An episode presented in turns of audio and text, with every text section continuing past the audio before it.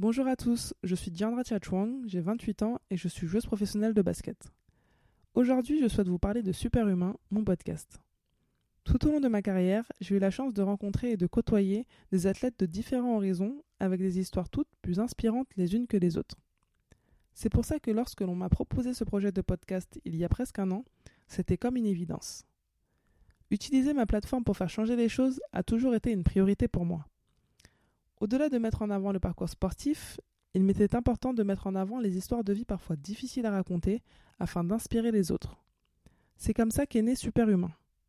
Je savais que ce n'allait pas être simple à organiser avec mon emploi du temps, et c'est pour ça que j'ai décidé de choisir un thème qui me passionnerait pour être sûr de prendre du plaisir et de vraiment m'y tenir.